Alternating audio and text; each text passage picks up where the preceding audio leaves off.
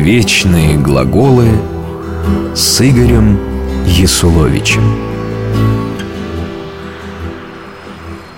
Вот посмотрите, сколько народу работает, а прибыли маленькие. Надо что-то менять Правильно. Вот я, например, собираюсь закупить новое оборудование. Это хорошо И половину людей уволить, а оставшимся урезать зарплату.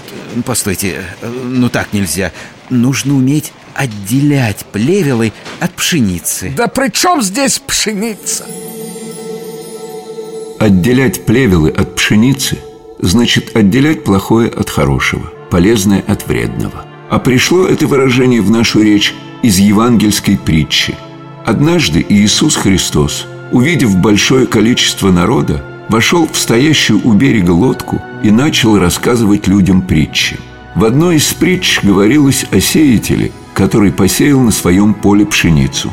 Но ночью на поле пришел его враг и, желая сделать хозяину гадость, посеял между пшеницей плевелы, сорняки.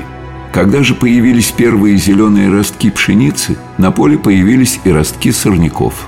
Увидев растущие сорняки, слуги сеятеля предложили тут же выдернуть их.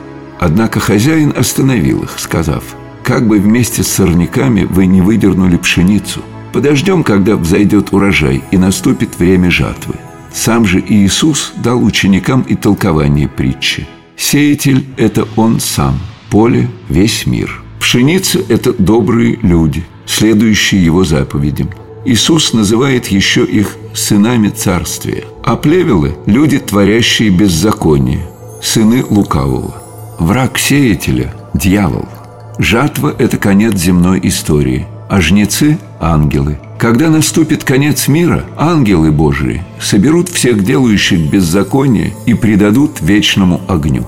Праведники же будут пребывать в небесном царстве. Вот такую картину рисует нам притча.